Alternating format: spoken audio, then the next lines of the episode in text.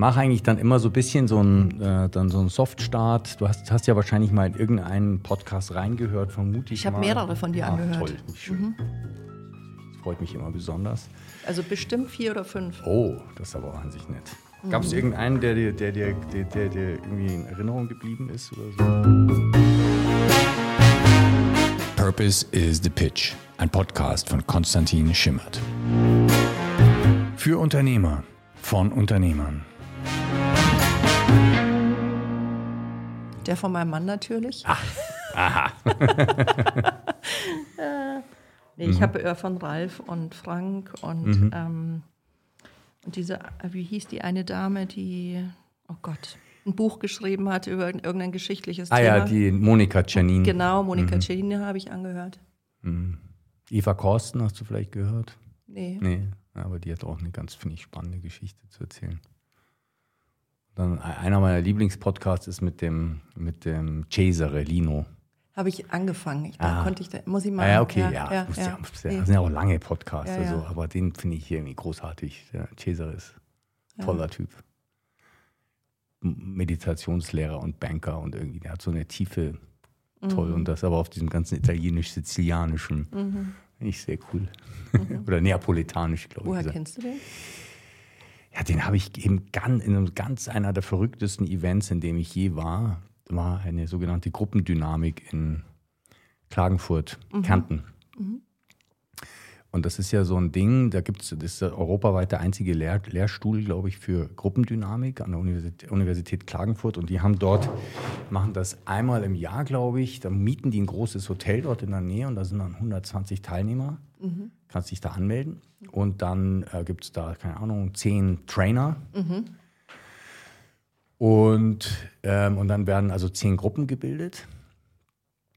Und diese Gruppen sind bunt durcheinander gewürfelt, also man kennt sich nicht, man soll, soll sich auch nicht kennen. Ähm, und dann setzt du dich eine Woche lang mit deiner Gruppe in einen Raum rein, mit dem Trainer. Und es gibt keine Aufgabe, keine Anweisung. Und dann sitzt du da. Und das Fiese ist, am Anfang ist es noch so, dass, dass am Anfang immer ein, die, eine zweite Gruppe in einem zweiten Kreis um dich herum sitzt, dich beobachtet, also wie so, ein, wie, so eine, wie so eine Maus im Käfig dich beobachtet und nach der Session nochmal so ein paar Kommentare ab, ablässt. Und das, finde ich, ist eine der intensivsten Erfahrungen, die man machen kann. Ja, sowas habe ich auch schon mal gemacht. Ja. Irgendeine Ausbildung. Mhm. Wer dann so die Initiative ergreift, ne? Und so zu beobachten. Ja. Was passiert? Wer macht jetzt hier was? Ja, ja, und dann was, was, und das ist eben so interessant, weil, weil am Anfang versuchen alle erstmal, weil man die Situation nicht kennt und nicht weiß, was einen erwartet, versuchen alle erstmal in so eine Konformität zu kommen. Also so bestimmte Konventionen zu etablieren, die, die dann auf die man sich verlassen kann. Also zum Beispiel, jetzt stellt sich mal jeder vor. Ja, das ist so eine Konvention, das funktioniert, das weiß man, da ist man erstmal safe. Ja. Und dann ist es auch wieder interessant, der, der die erste Vorstellung macht, der setzt so ein bisschen den Ton. Ja? Auch mit wie tief geht er. Ja. Und äh, ich habe dann zum Beispiel, weil ich habe, ähm, ich hab, hatte sowas ähnliches schon mal gemacht, in einem anderen Kontext. Und damals, damals war das auch der absolute, die Hammererfahrung für mich, weil ich damals nicht wusste, was mich äh, wieder. Ich dachte, jetzt sitze ich in einem Workshop und dann haben die, die zwei Trainer einfach nichts gesagt. Also die haben uns nicht vorgewandt. Wir sind da drin gesessen und die haben einfach nichts gesagt.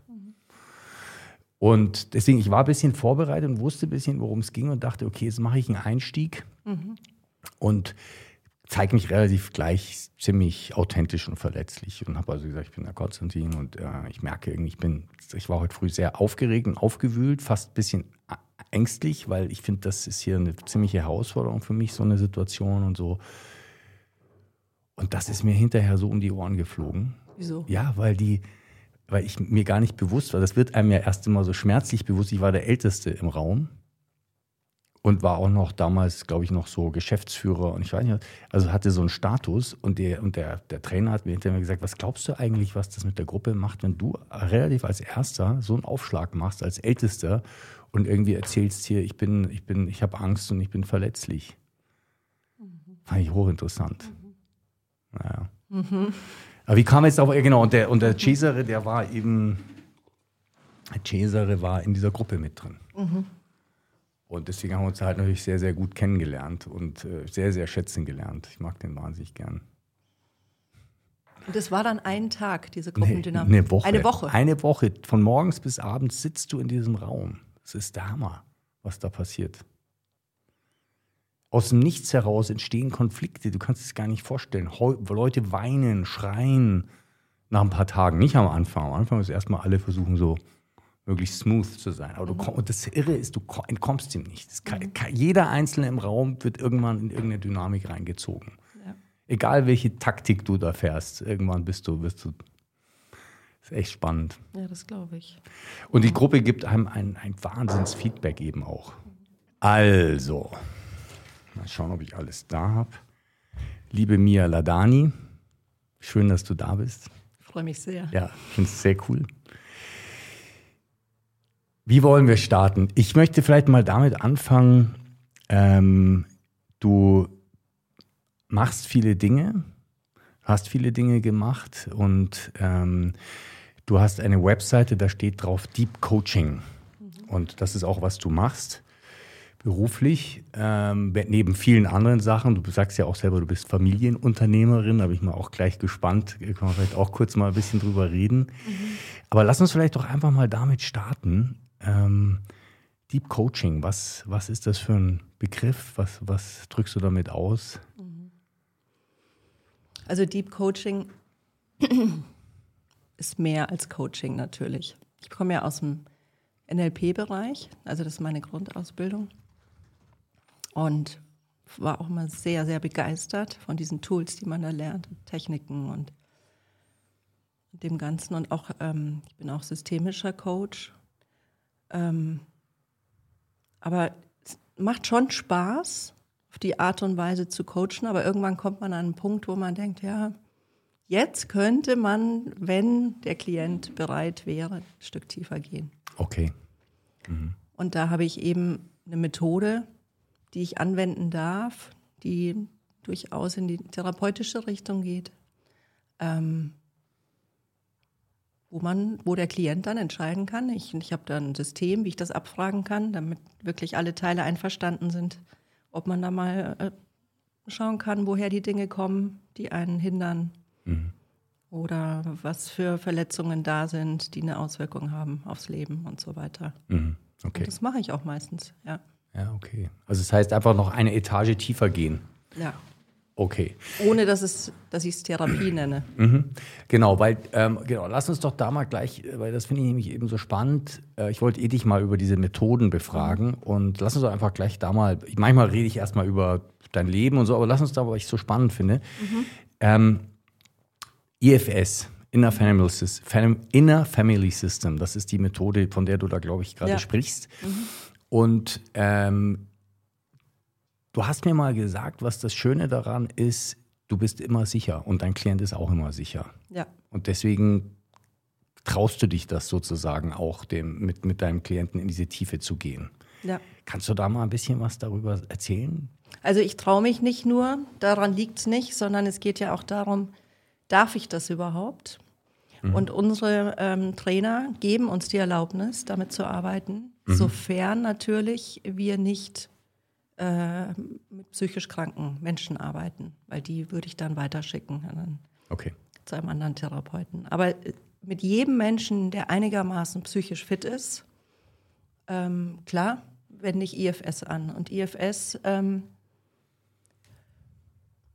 ist eine systemische Methode, wo es ähm, darum geht, mit dem inneren, also mit dem inneren Teilesystem das wir ja alle haben. Dieses innere Team nennen das auch viele oder innere Familie oder wie auch immer. Man könnte auch sagen, ähm, einfach nur die Teile, unsere mhm. inneren Anteile oder Persönlichkeitsanteile.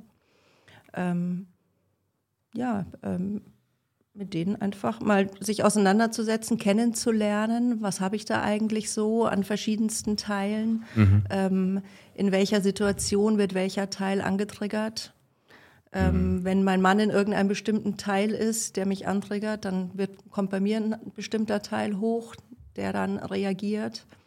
Und dann einfach am Anfang mal auch die Klienten dahin zu bringen, zu beobachten, in welchen Situationen sind denn welche Teile mehr oder weniger im Vordergrund? Okay. Mhm. Mhm. Das mal einfach nur zu beobachten, ist der erste Schritt. Mhm. Und dann in einem inneren Dialog, den ich dann anleite, auch wirklich kennenzulernen. Aha, da, da ist dieser Teil. Und dann rauszufinden, was hat der für eine, wieso ist der eigentlich da? Weil mhm. kein Teil ist einfach so aus Jux und Dollerei da und schon gar nicht, um mich zu ärgern oder mich am Leben zu hindern, sondern die haben alle eine Berechtigung, da, mhm. dass sie da sind, weil sie eben irgendwann mal entstehen mussten mhm. im Leben. Mhm. mhm. Und dann kann man eben anfangen zu verhandeln. Sind die denn jetzt noch aktuell oder sind die aus einer Zeit, wo sie nötig waren und jetzt brauche ich die eigentlich nicht mehr, weil ich jetzt erwachsen bin und nicht mhm. mehr 15 oder 5? Mhm. Ah, Fisch, okay, verstehe. Und die haben das bloß vielleicht noch nicht geschnallt. Und die haben das noch nicht kapiert, mhm. genau. Und das kann man denen auch sagen, diesen Teilen. Schau mal, ich bin jetzt 50 und nicht mehr 15. und dann sind diese Teile, wenn man wirklich mit denen in einen Dialog geht, mhm. häufig extrem überrascht zu hören, dass sie das nicht mitbekommen haben, dass man da schon weitergegangen ist, den mhm. Weg, eine andere Entwicklung eingeschlagen hat. Mhm.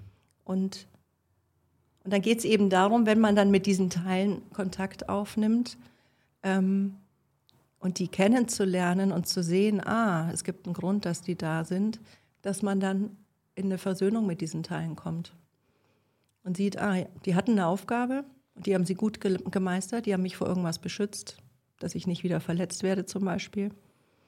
Und jetzt ähm, habe ich das gesehen und kann das wertschätzen und dann müssen die nicht mehr so hart für mich arbeiten, weil die, weil die in ihrer Arbeit gesehen wurden. Ah, okay. Ich weiß nicht, wie kompliziert das ist, was nein, ich nein, erkläre. Ich find, also mir, mir ist das, ich, ich finde das total eingängig. Ja, du kennst das System ähm, schon ein bisschen. Ich kenne das System ja, ja. ein bisschen, genau. genau. Vielleicht lassen wir vielleicht noch für die Zuhörer einmal ganz kurz nochmal auf die, auf die Grundlage äh, von dem, davon gehen, mhm. ähm, nämlich die Idee, die, die, die ja, oder die Voraussetzung, die hier gemacht wird und die ich auch, auch sehr, sehr stark ähm, vertrete, ist, es gibt nicht so ein zentrales Ich nee. bei uns Menschen. Das ist ja auch inzwischen die Hirn, Hirn, Hirnforschung bestätigt das auch mittlerweile, mhm. sondern es gibt sozusagen unterschiedliche Ich-Stati oder Ich-Simulationen oder ja, verschiedene so Modi. Und, ähm, und deswegen, ich habe das mal gehört von Gunther Schmidt, der sich auch ein bisschen, nicht, nicht so in der Art, aber ein bisschen damit beschäftigt, hat immer gesagt, wir sind multiple Persönlichkeiten. Mhm. Das heißt, ähm, je nachdem, was für eine Situation gerade ausgelöst wird oder getriggert wird, ähm, äh, ist plötzlich eine andere Persönlichkeitsstruktur im Vordergrund. So ein bisschen, also das ist so meine Interpretation, aber erzähl ja. du mal, so ein bisschen in so eine Richtung geht das, glaube ich, oder? Dass wir also verschiedene Persönlichkeitsanteile haben, die mhm. wirksam werden, stärker oder weniger stark in der jeweiligen Situation. Es ist ja so, wir haben ein, im Laufe des Lebens ein ganzes System von inneren Persönlichkeitsanteilen uns quasi wie erarbeitet, damit wir einigermaßen gut durchs Leben kommen, damit wir gut funktionieren. Mhm. Und dazu gehören eben Teile, die uns gut weiterbringen, die förderlich sind und mhm. andere Teile, die uns aus unserer Sicht hindern und die wir eigentlich nicht haben wollen. Ja. Häufig. Das mhm. sind Teile, die wir auch ablehnen an uns. Mhm. Also irgendwelche Verhaltensweisen, wo wir sagen, oh, ohne diese Verhaltensweise wäre es viel einfacher in meinem Leben. Genau. Mhm. Und je nach Situation, die gerade so ist, sind wir entweder in einem selbst nahen Zustand. Das heißt, wir sind relativ ausgeglichen und wenn, wenn alles okay ist, so im Umfeld, ja, dann fühlen wir uns gut und in, einigermaßen auch in Verbindung mit uns und stabil. Mhm. Das ist so der Zustand, den wir eigentlich anstreben, so im Leben. Dann kommen aber manchmal Situationen in, in der Arbeit oder privat, in der Ehe, ganz egal, wo plötzlich irgendwas passiert, und Teil von uns hochschießt ja. und wir dann quasi nicht mehr die Kontrolle haben über das, wie wir jetzt eigentlich gerne handeln würden, sondern dann übernimmt sozusagen dieser Teil unser Verhalten, unser Verhalten in dem Moment. Mhm. Und dann machen wir Sachen oder sagen wir Sachen, die wir sonst gar nicht machen würden. Aber häufig ist es eben ein Muster, das sich immer wieder wiederholt und wir haben es nicht im Griff. Mhm. Und an diesen Teilen, an diesen Teilen, die uns quasi hindern, so zu sein, wie wir eigentlich sein möchten, mhm. kann man wunderbar arbeiten, indem man die eben mal intensiver kennenlernt. Mhm. Okay. ja das finde ich gut. Ich habe mal so gehört, eben, dass, weil du hast das vorhin so schön, schön beschrieben, ähm, dass du in dieser Arbeit, wenn du noch, brauchst du noch einen Schluck oder hast du? Dass du ja. in dieser Arbeit ähm, dann eben die, die, deine Klienten auf, auf Teile stoßen, die, sagen wir mal, vielleicht ganz wichtig und wirksam waren, als die fünf waren oder mhm. acht. Und die immer noch denken, sie müssen ihren Job machen. Ja. Und die dann ganz erstaunt sind. Ja. Äh, wenn, wenn man diesen Teilen quasi signalisiert, ähm, hey, wir sind schon, wir sind schon woanders und du kannst dich, kannst dich eigentlich ganz entspannen eigentlich, oder mhm. so. Und ähm, was ich halt so schön finde an, dem, an diesem ganzen Ansatz ist, dass wir aber eigentlich jeden Teil wertschätzen können, oder? Ja. Weil es ist ja keiner falsch. Es nee. ist, jeder hat irgendwie, bringt irgendeine Art von Kompetenz mit. Es ist nur die Frage, ob das Timing gerade das Richtige ist und die Intensität gerade die richtige ist. Und manchmal, oder? Oder wie? Nee, es, falsche Teile gibt es nicht. Genau. Ja. Und das ist auch das Ziel von dem ganzen Coaching, festzustellen, es gibt keine Teile, die falsch sind und wir wollen auch keinen einzigen Teil abschaffen. Ja. Die werden nicht abgeschafft, weil die super wichtig sind und vor allem super wichtig waren in unserem Leben. Genau. Und die werden nicht abgeschafft in der Arbeit, sondern die werden transformiert, mhm. indem man sie kennenlernt und rausfindet, okay, du bist hier, um mich davor zu schützen. Also zum Beispiel, wenn ich jetzt, irgendjemand triggert mich und ich reagiere, indem ich in die Luft gehe. Das ist ja etwas, was man eigentlich nicht möchte. Ne? Ja. Und dann, wenn man dann aber rausfindet, okay, ich reagiere deshalb so, weil ich, weil dieser Teil mich davor schützen möchte, verletzt zu werden von dem anderen. Genau. Dann lernt man die gute Absicht und nicht nur die gute Absicht hinter diesem Teil kennen, sondern oft findet man raus, dass dieser Teil überlebensnotwendig war früher ja. in der Kindheit. Ja. Wenn man diesen Teil nicht gehabt hätte, dann wäre es sehr, sehr schwer geworden. Da hätte man über, überlebt, nicht überlebt, das ist immer so ein großes Wort, aber man hätte es wahnsinnig schwer gehabt. Ja. Und wenn man das einmal rausfindet, in einem inneren Dialog und Kontakt aufnimmt mit diesem Teil, so wie mit einem Menschen, man, man fängt dann wirklich an, als Klient in einem inneren Film diesen Teil gegenüber zu sehen und man kann mit ihm sich unterhalten wie mit einem Menschen und ihm Fragen stellen. Wofür bist du da? Mhm. Äh, was befürchtest du, was passieren würde, wenn du mich nicht auf diese Art und Weise hier ähm, beschützen würdest und so weiter? Dann entsteht ein unendlich großes Verständnis für die eigenen Verhaltensweisen. Mhm. Weil man sieht, ja, die haben zwar blöde Nebenwirkungen, mhm. aber im, eigentlich haben sie eine super Absicht für mich. Die wollen mich nämlich beschützen. Mhm, genau. Und das, und wenn man das mal erspürt, das ist eigentlich ein Teil, der mich beschützen möchte, kriegt man einen anderen Blick. Und das hat dann zur Folge, dass man freundlicher auf sich selber schaut mhm. und sich mit sich selbst versöhnt. Genau. Und in ja. dem Moment, wo man diesen freundlichen Blick auf sich selber bekommt, kann sich dieses ganze innere System entspannen. Ja. Und man bekommt ähm, eine andere Stabilität. Ja. Und dieser Teil kann sich eben transformieren und äh, von einem Beschützer, der einen immer wieder hindert durch seine auffällige Verhaltensweise, ja. zu einem Unterstützer werden. Mhm. Die verwandeln sich dann, die Teile. Mhm. Ja. Ähm ich finde, ja, ich habe da auch noch so ein Bild. Ähm, manche gibt es ja vielleicht auch, die, die zum Beispiel das Gefühl haben, sie, sie müssen dich beschützen und die sozusagen schreien immer lauter, weil sie das Gefühl haben, du hörst, du hörst ihnen nicht zu. Und sie wollen dich warnen oder so. Und sie haben das Gefühl, der oder die hört, hört, hört mich nicht. Deswegen muss ich noch lauter, muss ich noch heftiger äh, mhm. agieren. Und, und ich habe ja das, dieses IFS als sozusagen als Kunde, als mhm. Klient ja auch schon erlebt und, und fand das phänomenal, was das, was das mit mir gemacht hat und was da für eine, für, für ja, manchmal große, wie dieses Gefühl, so wie wenn so ein 10-Zentner-Block von irgendeiner Stelle von mir richtig körperlich von mir abgefallen ist danach. Ja. Also unglaublich. Und, und ich hatte da da eben das Gefühl, dass ähm, in dem Moment, wo dieser Anteil merkt, okay, er wird gesehen, ja. er wird wahrgenommen, dann kann der sich auch beruhigen. Dann kann ja. er sagen, okay, gut, jetzt meine Message ist angekommen. Genau und ich kann dem dann sagen, okay, danke, ich habe die Message verstanden und ich, ich werde sie, werd sie berücksichtigen.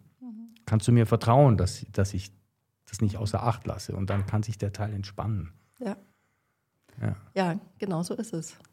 Die Teile müssen und wollen endlich gesehen werden, dass sie was Gutes für einen leisten. Mhm. Und, und wenn man das sieht, kommt man eben raus aus dieser Ablehnung, sich, also seinen Teilen gegenüber. Und das ist, das ist eigentlich meine Mission, dass ich dauernd beobachte, wie die Menschen sich quasi selber ablehnen, ja. Ähm, sch schlecht über sich reden, schlecht über ihre Eigenschaften reden, sich so, wie sie sind, nicht annehmen. Ähm, man beschimpft sich ja eigentlich den halben Tag hey du Idiot, was hast du jetzt wieder gemacht? Und hier, ähm, das hat auch wieder nicht funktioniert, was machst du denn? Und man redet den ganzen Tag auf diese Art und Weise miteinander. Mhm. Und wenn man aber diese Teile kennenlernt und merkt, ah, hoppala, jetzt ist wieder dieser Teil da und jetzt ist wieder der im Vordergrund. Und wenn man das so beobachtet, dann kommt man raus aus diesem, aus diesem Verhalten, sich selber dauernd abzuwerten. Und das ist eben da, wo ich hin möchte. Mhm einen freundlichen Blick auf alle Teile zu bekommen und damit auf, die, auf sich selber als ganze Person. Mhm. Das ist das, ich habe hab mir so ein paar, du hast ja von deiner Webseite, ich habe mir so ein paar Stichwörter so aufgeschrieben, über die ich mit dir reden wollte. Und das eine war ja eben, du hast schon gesagt, eben Freundlichkeit mit sich selbst, also mhm. freundlicher sein. Und das andere war dann, jetzt sprichst du so an, so eine Verbundenheit zu sein. Mhm. Verbundenheit mit ja. sich. Hat das auch dann eine Auswirkung auf Verbundensein mit dem Leben oder mit der Welt oder so? Oder? ja, Wahrscheinlich schon, gell? Also ich gehe davon aus, nur wenn man mit sich selber verbunden ist, nicht die ganze Zeit natürlich, mhm. aber immer mehr und mehr, kommt man auch in eine echte Verbundenheit mit anderen Menschen. Mhm. Und wenn man mit anderen Menschen in eine echte Verbundenheit kommt, dann auch mit allen anderen Lebewesen und mit der ganzen Erde. Mhm. Und das ist eigentlich das Ziel. Mhm. Ja. Und da, das, das ist so ausbaufähig, mit sich selber in eine echte Verbundenheit zu kommen. Mhm. Und das halt eben mit dieser Freundlichkeit mit sich selbst zu tun. Ja, ja, ja. Und ich finde, ähm, ich, ich, selber habe ja auch ein, sagen wir, eine sehr stark auch spirituelle Ader und ich kann also natürlich sofort ganz viel damit anfangen, so Verbundenheit mit sich und mit der Welt und mit allem so in Verbindung sein. Ähm, aber ich finde auch ganz pragmatisch, also auch für jemanden, sagen wir mal, der ein Manager ist oder ein, ein CEO oder ein Unternehmer, ähm, ich glaube, auch für den ist das, auch wenn er gar nicht jetzt gleich mit der ganzen Welt sich verbunden fühlen möchte, aber ich glaube, dass er, dass er dadurch viel, viel erfolgreicher wird. Weil er, weil er sich erstens mal weniger selbst im Weg steht bei bestimmten Entscheidungen. Ja. Und es geht ja immer um Wachstum. Du kommst mit, de, mit dem, was du hast, mit dem, sag mal, Instrumentär, was du hast, zu einem bestimmten Punkt, aber halt nicht weiter. Mhm. Und dann fängst du an, immer dasselbe zu wiederholen. Die Muster wiederholen sich. Ja. Genau. Und dann ist es die Frage, wie kommst du jetzt weiter? Wie kommst du auf ein neues Level? Mhm. Und, ähm, und da, glaube ich, ist, ist, sind diese, ist diese Arbeit so wichtig. Ja. ja. Weil eben diese Verhaltensweisen, die uns immer wieder im Weg stehen, geknackt werden, sozusagen. Ja. Die werden aufgelöst, indem man sie anschaut. Ja, indem genau. man sie zum ersten Mal im Leben wirklich anschaut. Mhm. Wieso habe ich diesen Teil? Mhm. Mhm. Und durch das Verständnis, den man dann zu dem Teil bekommt, kommt man dann auch in der Verbindung zu sich selbst. Und das schafft auf Dauer, je mehr man sich diese Teile anschaut, die einen so stören, oder diese Verhaltensweisen, sagen wir mal, desto mehr kommt man in eine Selbstführung. Also man wird nicht mehr von diesen Teilen dauernd geführt, weil die übernehmen ja dann immer in dem Moment. Man kann, kann ja gar nichts dagegen machen. Die übernehmen ja. und dann ist man in dem Film, aus dem man sch schlecht wieder rauskommt. Mhm. Und das Ziel meiner Arbeit ist, dass quasi dieses Team von tausend verschiedenen, oder nicht, äh, sagen wir mal, ein paar verschiedenen Teilen, die immer wieder so mir im Weg stehen, eine, einen guten Teamleiter bekommen, und das mhm. ist eben mein Selbst, mhm, genau. das die Führung behält in mhm. dem Moment. Mhm. Und wenn ich beobachten kann, ah, jetzt kommt wieder so ein Moment, der mich triggert, und mhm. sehe, jetzt kommt der Teil von mir hoch, ah, den ich eigentlich nicht mehr haben möchte. Also der kommt immer noch hoch, aber durch diese Beobachtung ändert sich schon ganz viel, weil du dadurch einen Abstand bekommst. Mhm. Und dann, ähm, wenn du eben immer wieder daran arbeitest, an diesen Teilen, also ich arbeite pro Sitzung an einem, ja. in einem Teil ja, normalerweise, ähm, kommt man mehr eben in die Selbstführung und dadurch in eine innere Stabilität, nicht mehr in solchen Situationen angetriggert zu werden. Ja, super spannend. Genau. Also erstens mal diese Trigger, Trigger irgendwie ähm, ähm, zu, hinter, also zu verstehen und, und die Reaktion auf die Trigger zu verändern. Also ich habe, es gehen bei mir schon wieder so verschiedene Pfade gleichzeitig los. Ähm, und ähm, diese Führung, diese Selbstführung finde ich gerade so spannend, weil ähm, du bist ja dann quasi, du hast ja selber gesagt, du, du, du, du etablierst eben dich selbst als Chef oder als mhm. Führungsperson von diesem Team, also oder von dieser Familie oder wie du es nennst, inneres Team, innere Familie und und erstes Mal ist das eine fantastische, also ich glaube, es ist die beste Schule der Führung überhaupt, also dann auch fürs Außen. Ja, ja, weil du hast eben auch im Außen, du hast eine, eine, ein Team und du hast Leute, die reagieren so und so und manche in dem Moment nicht so, wie du es willst. Mhm. Und wie gehst du jetzt damit um? Also wie, krieg, wie kriegst du da eine gute, klare Führung hin? Und ich glaube auch, dass Führung immer heißt, erstmal, Menschen müssen gesehen werden. Ja, also du brauchst, die müssen gesehen, müssen das Gefühl haben, ich werde wahrgenommen. Ja. Äh, es ist wichtig, dass sie auch in ihrer Kompetenz wahrgenommen werden, die sie eigentlich gerade einführen. Jeder bringt nämlich eine Kompetenz ein in dem Moment, auch wenn sie vielleicht gerade nicht nicht genau passt, aber jeder kommt rein mit der, mit der Vermutung oder mit dem Wunsch, mit einer Kompetenz, was beizutragen. Mhm.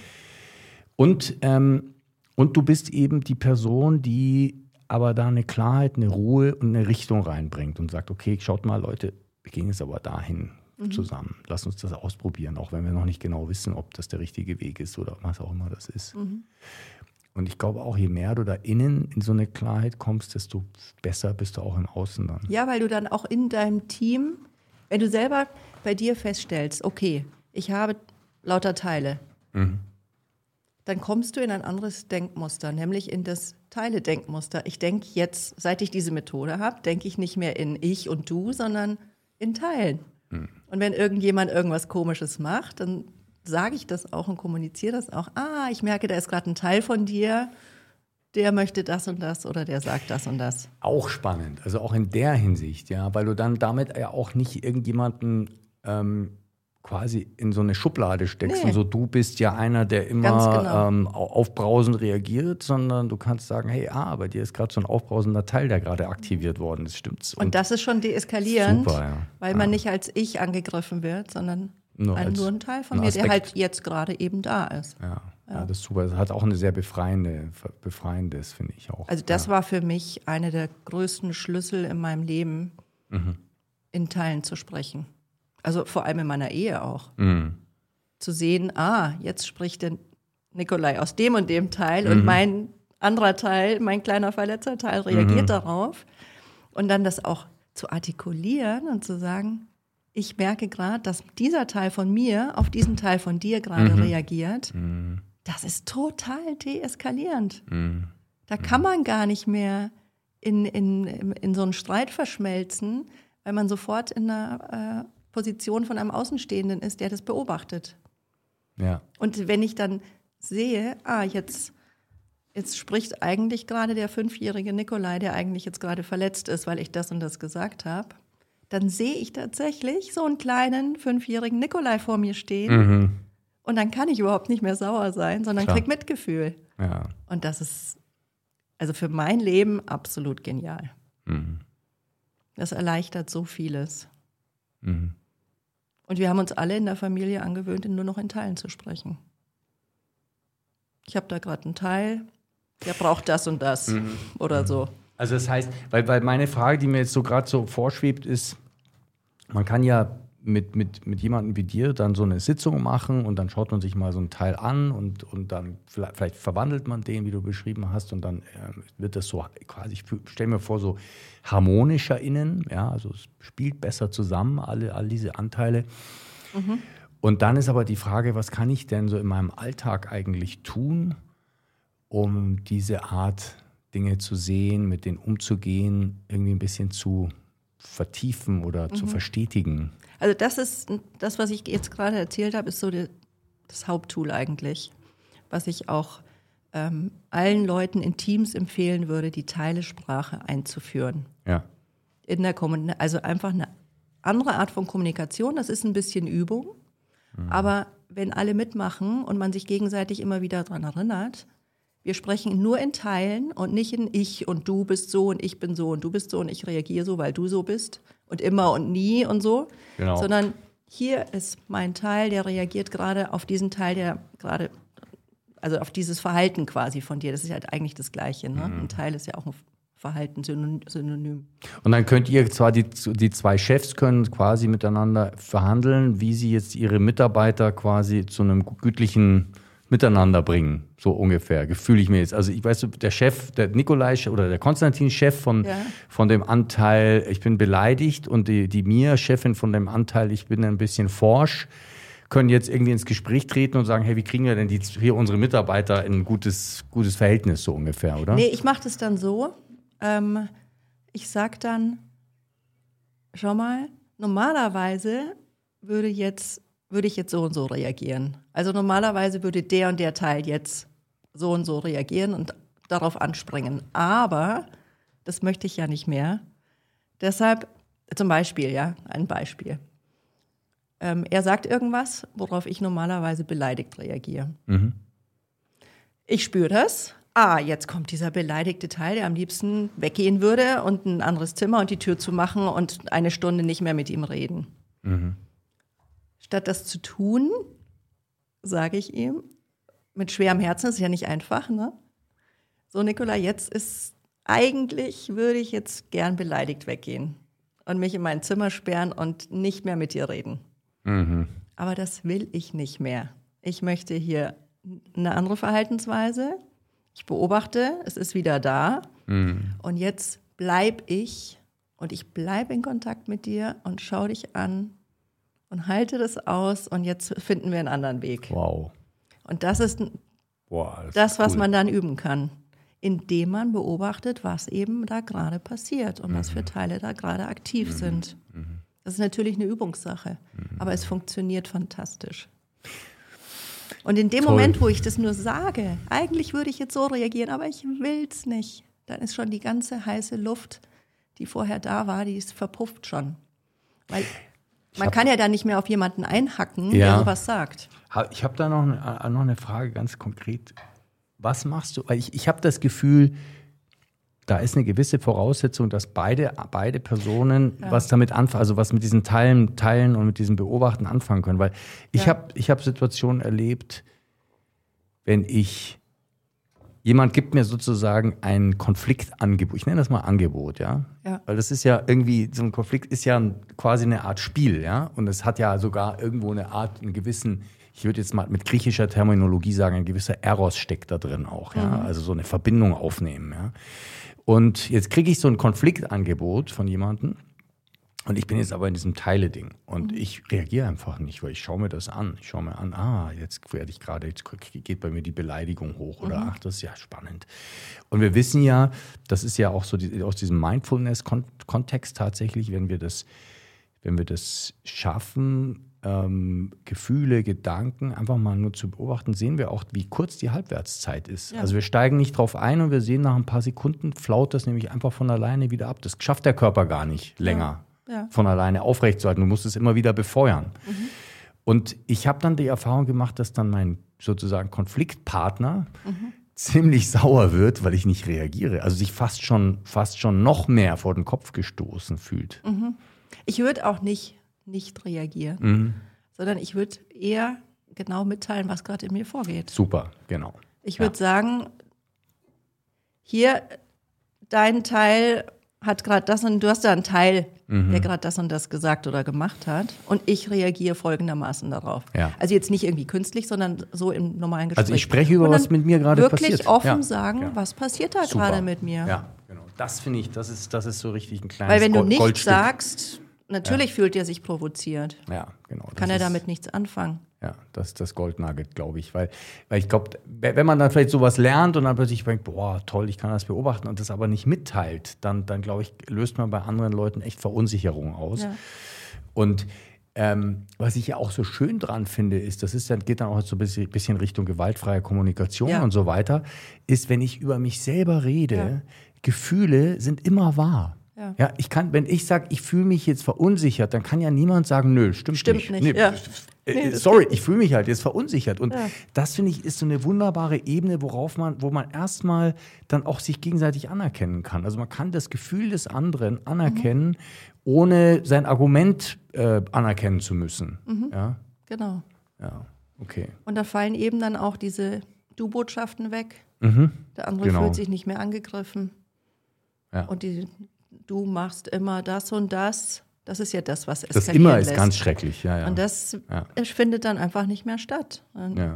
Ich habe jetzt einen Teil, der so und so darauf reagiert. Genau. Auf das, was du da gesagt hast.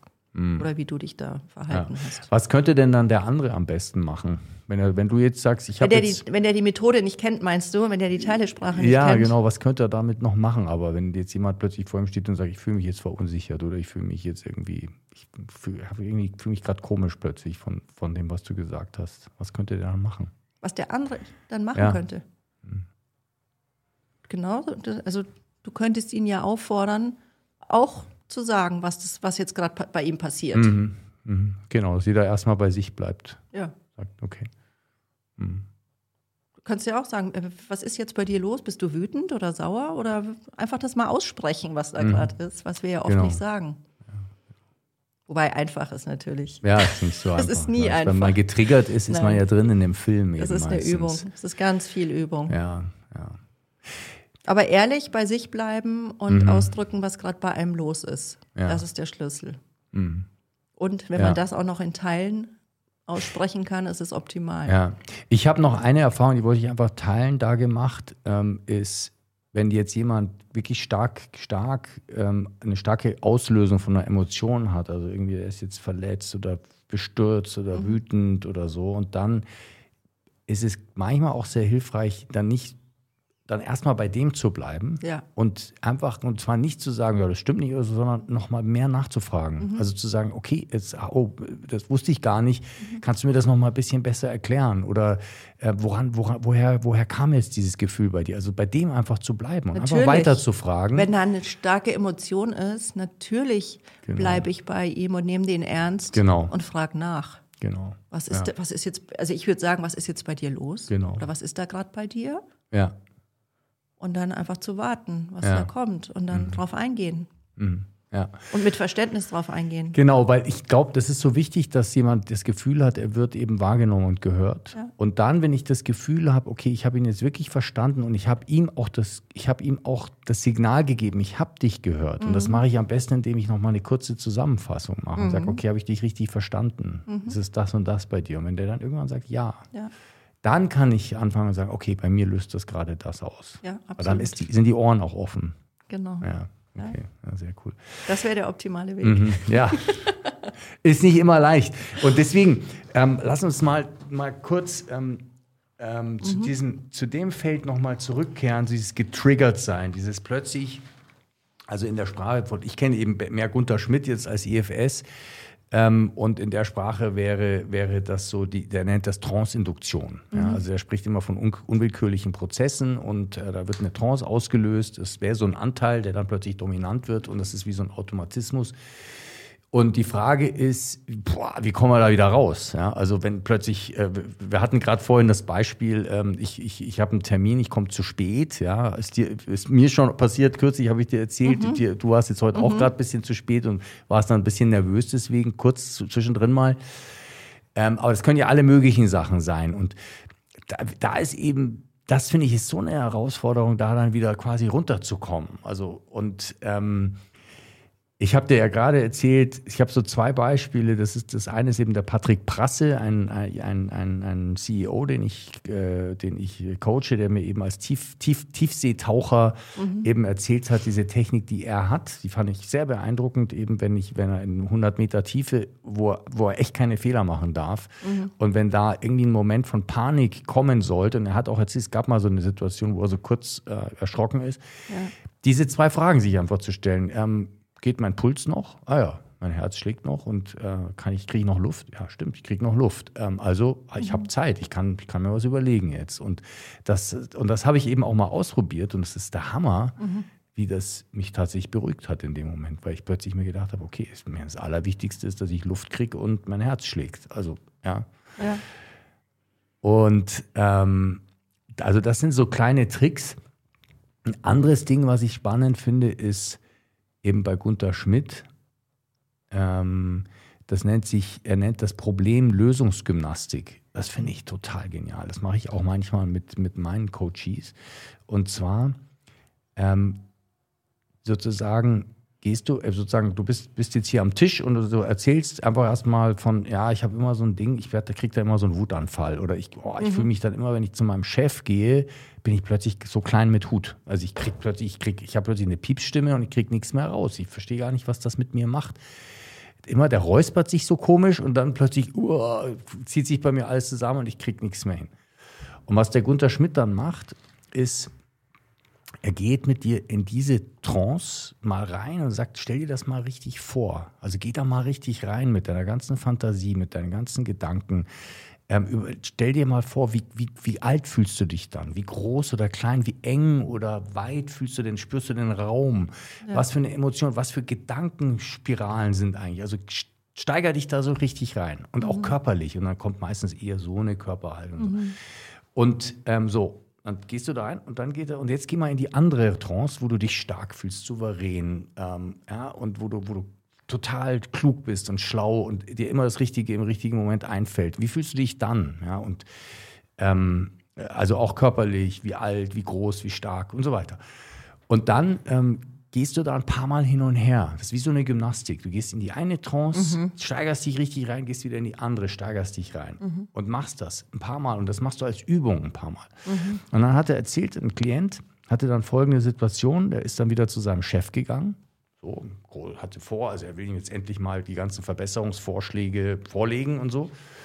Dann kommt er in das Zimmer rein und wieder passiert dasselbe. Der Chef räuspert sich und er so wuff, wird wieder so ein kleiner Zwerg mit Hut. Aber das Spannende ist, durch die Gymnastik plötzlich schuck, kommt, die, kommt, die, kommt die Bewegung zurück wie so ein Jojo. Ja. Also er, er hat den Weg zurück wieder gefunden. Mhm. Und das ist etwas, was ich toll finde und ich auch beobachte, auch, auch bei mir selber privat zu Hause. Ähm, ich beobachte das aber auch, auch in vielen Kontexten, dass das so ganz hilfreich sein kann, sowas zu, sowas zu finden, so ein Weg. Mhm. Ja. Also was ich auch oft mache, ist einfach mal hinsetzen oder richtig hinstellen, mhm. so den Sitzbeinhöcker spüren und sich dann wirklich zu fragen, wie alt bin ich jetzt gerade? Mhm. Wie du eben gesagt hast, wie alt bin ich jetzt? Ja. Und dann kommt oft als erstes, ja, fünf, sieben, mhm. zwölf, mhm. ja. weil man sich unmittelbar an etwas erinnert, wo, man, wo eben dieser mhm. Teil entstanden ist. Mhm. Und dann, sobald man aber gewahr wird, okay, ich bin ja eigentlich nicht fünf und sich sagt, ich bin jetzt 50, ändert sich schon unendlich viel. Ja, genau. Ich sage mir dann auch noch, und ich bin eigentlich total sicher. Ich bin sicher. Es kann mir gerade mhm. nichts passieren. Es ist keine Todesgefahr oder wie sagen wir, Lebensgefahr gerade da. Ja, genau. Weil das sind ja die Gefühle, die dann hochkommen. Das ist ja fast wie eine Lebensgefahr. Mhm. Man kriegt ja so eine Panik. Mhm. Und wenn man sich einmal kurz sagt, ich bin nicht in Lebensgefahr, ich bin total safe. Genau, das wäre wieder, Herz schlägt, ja. Atem geht. Äh, was soll eigentlich sein? Also worum geht es eigentlich? Ja. Das sind so mhm. kleine Tricks, die mir dann auch äh, ja, helfen. Genau. Aber super die Frage, wie alt bin ich gerade? Wie alt bin ich cool. eigentlich gerade? Ja. Das habe ich auch oft ähm, früher in Supervisionsgruppen, wenn jemand irgendwie, genau wie du sagst, so völlig zusammen ähm, mhm schmilzt und so sich ganz klein und schwach fühlt, war immer die erste Frage, setz dich hin, wie alt bist du? Und das macht so viel. Mhm. Kurz mal nachzudenken, wie alt bin ich? Ah, ich bin ja 45, 40, 50. Mhm. Ist schon ganz anders, ganz andere Situation. Ja, das ist ein cooler Trick. Ich hatte kürzlich jetzt am Wochenende so ein, so ein Erlebnis, da war ich ja in Dublin, mhm. leider ohne Nikolai. Ähm, und ähm, da war Vern Harnisch. Mhm. Und ich habe Vern Harnisch persönlich äh, noch, noch gar nie kennengelernt gehabt. Und, ähm, und da ist bei mir so ein Mechanismus, den ich sehr gut kenne von früher. Also erstens mal, ich bin so der Neue in der Klasse. Mhm. Ich habe ziemlich oft Schule gewechselt. Das war für mich ein ziemlicher Stress, immer wieder dieser, dieser Neue zu sein. Und dann auch so dieses, ähm, wenn du vor so einem jemanden bist, den du sehr bewunderst oder der mhm. ganz wichtig und ganz so respektiert und, und hohe, hohen Status hat, dann dann wäre ich plötzlich so auch so ein kleines Kind bisschen. Und, dem, und dann, dann bin ich so abgeschnitten von meinen Ressourcen. Also dann fällt mir auch nichts ein plötzlich mehr. Ja. Das finde ich echt so unglaublich. Und ich habe das schon vorher gewusst, dass das kommen wird. Ja, ich kenne mich mhm. ja schon. Ja, mhm. das ist ja das Schöne, wenn man älter wird, finde ich, man kennt sich so langsam ein bisschen. Ja, ja klar. Und, ähm, und ich habe das dann da ganz gut hingekriegt. Ich habe dann irgendwie ähm, relativ schnell irgendwie, es war tatsächlich, der Anfang war so. Und das ist genau dieses Problemlösungsgymnastik. Der mhm. Anfang war so.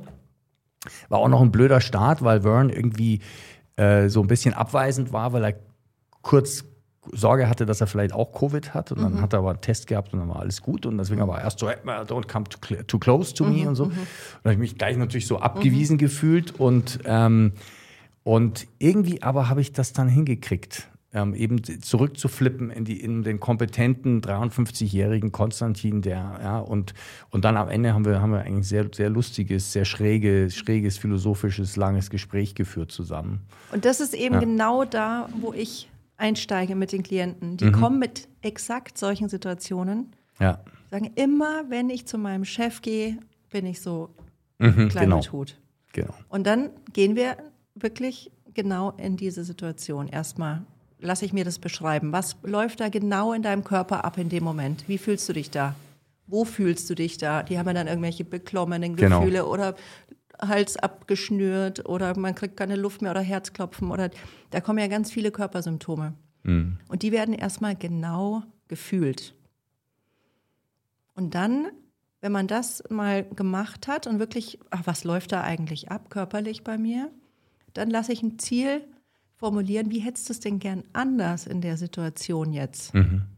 Und dann gehen wir in eine Zielsituation auch körperlich rein ja, genau. und dann kann der Klient genau fühlen, ach, so ah, würde ich mich super, gerne genau. fühlen. Ja, ja. Und dann geht man wirklich so in, in, lässt es ganz groß werden und so mhm. möchte ich es haben. Mhm. Und wenn man dann dieses Zielgefühl aufgebaut hat, was sich richtig gut anfühlt, dann stelle ich die Frage, so, und was hindert dich, welcher Teil hindert dich, in dieses Gefühl zu kommen, in dieser Situation? Ah, okay, super. Und dann, und dann sind wir schon bei dem Teil, okay. der hindert. Ach, da steige ich dann ein. Siehst du, das ist, das ist genial. Also das, das, das hatte ich so noch nicht. Super, ja. Und dann genial. ist man direkt ja. bei diesem Genau, ja, dann, dann kommt, dann kommt dieser Teil, der beklemmt mhm. und alles zumacht und so. Ja, ja. Und dann kann der denen fragen, ja. Mhm. Und das ist ja, um, um auch da nochmal Klarheit zu haben, das muss jetzt nicht immer nur sein, du bist der zu klein mit Hut, das kann auch sein, ich bin ein Geschäftsführer und ich habe das Gefühl, ähm, ich dominiere ständig alles. Ja, natürlich. Und die Leute immer, ich, ich sitze immer in Teams, die eigentlich irgendwie alle keine, immer keine ja. Ahnung haben und ich muss ständig allen alles aus der Nase ziehen oder so. Ganz das genau. ist ja genau. auch ein Verhaltensmuster, genau. was mich bremst eigentlich. Ja, ja. absolut. Genau. Oder jemand, der cholerisch wird. Genau. Oder ja, wie du sagst, zu viel Raum einnimmt. Es kann alles sein. Das einzig Wichtige ist, dass man Lust hat, hinzuschauen, was, was, wieso hindert, was hindert mich da so? Und will ich, das will ich nicht mehr haben. Das ist so der erste Gedanke. Ich habe da eine Verhaltensweise, die will ich nicht mehr haben. Ja. Und da steigt man dann ein. Mhm. Mhm. So lange, bis man merkt, hm, wenn ich diese Verhaltensweise annehme, verändert sie sich. Mhm. Das ist dann der erste große Schritt der Veränderung. Ja, ja. Und dann Sehr kann cool. die sich verwandeln. Mhm. Du hast vorhin, äh, Mia, du hast vorhin gesagt, davon eben geredet, relativ am Anfang davon gesprochen, dass das eben ein sehr sicherer Prozess ist. Kannst du vielleicht ja. dazu noch mal kurz was sagen? Warum, warum würdest du sagen, ist das so sicher? Also, es gibt ja Momente in diesem Prozess, wo ähm, wirklich die Möglichkeit besteht, mal zurückzugehen in die Vergangenheit, wo dieser Teil entstanden ist. Also in irgendeine Situation in der Kindheit, wo man ähm, schutzbedürftig war und dieser Teil auftauchen musste, damit man nicht zu sehr verletzt wird. Und wenn ich merke, ah, da tauchen jetzt Bilder auf, ähm, wo man hingehen könnte. Also der Klient sagt, ah ja, das, ich weiß genau, das war die Situation, da war ich fünf Jahre alt und es war im Kindergarten und da ist das und das passiert. Da frage ich dann, alle seine inneren Anteile, ob irgendeiner was dagegen hat, wenn wir uns mal dieses Bild anschauen. Genau, also du fragst um Erlaubnis vorher. Das ist das Ja. eine. Ich frage um Erlaubnis. Also das ist schon mal ein so ein Sicherheitshäkchen. Wenn alle Teile sagen, ja klar, kein Problem, schauen wir uns an, ich habe Lust drauf, dann gehen wir dahin. Ja, ja. Wenn ein einziger Teil sagt, nee, ich habe da Bedenken, Angst oder sonst wie, dann konzentrieren wir uns auf den Erstmal Teil, auf der den, Angst hat genau. und Bedenken hat Okay. und kümmern uns um den, Ja. was denn da los den, was ist. er braucht oder Ganz genau. ja. Der zweite ähm, Sicherheitsmechanismus ist, wenn ich dann dahin gehe in diese Situation aus der Vergangenheit, dann lasse ich den Klienten niemals in die Situation einsteigen. Mhm. Also ich lasse ihn nicht zu dieser jüngeren Person werden, zu seinem jüngeren Selbst werden und diese Gefühle nochmal Also haben. keine Re wie nennt sich das Retraumatisierung Kein, oder irgend sowas? keine genau. Retraumatisierung, Ja, ja. nein. Mhm. Sondern der Klient schaut aus seinem jetzigen Alter auf die Situation. Ja. Und das nur da drauf zu schauen, hat eine ganz andere Emotionalität, als wenn du da ja, einsteigst. super. Super schön. Und dann kannst ja. du dich nämlich als stabiler Erwachsener um diesen jüngeren Konstantin Ja, kümmern genau. und schauen, was er braucht. Ja. Und das ist nichts Dramatisches, sondern das ist so, wie wenn man sich um sein eigenes Kind kümmert, das Ja. irgendwas braucht. Genau, und im Gegenteil, also ich habe das mal erlebt, auch in so einer, in so einer, in so einer Sitzung mit, der, mit deiner Kollegin, mit der Marlene, Mhm. ähm, wo es darum ging, es gibt, gab bei mir so in meinem Leben, so als ich so 10, 11 war, da bin ich so aus, so, das war wie für mich so das Ende meiner Kindheit, weil ich war bis dahin in, auf so einer Grundschule in, im, auf dem Land und es war total schön und alles und da bin ich auf so ein strenges Klostergymnasium gekommen und das war für mich völlig irrwitzig. Also es hat mich richtig, richtig Aus der ähm, Bahn gehauen. voll Ja. aus der Bahn gehauen. Und da war ich, also, und weil die waren alle, so- das war so hart und streng da alles und so. Und, ähm, und was ich so schön fand, war, dass ich tatsächlich auch diesen zehnjährigen Konstantin im, ich weiß nicht, wie das funktioniert, aber irgendwie wurde der, ich habe dem den 50-Jährigen an die Seite gestellt. Ja. Und der war, das war für den so genial, plötzlich so einen starken, Mhm. souveränen Konstantin an der Seite zu haben. Das Ja. hat den komplett irgendwie, ich weiß nicht, geheilt in, der, in dem Moment. Das ist auch eine Heilung, die dann stattfindet.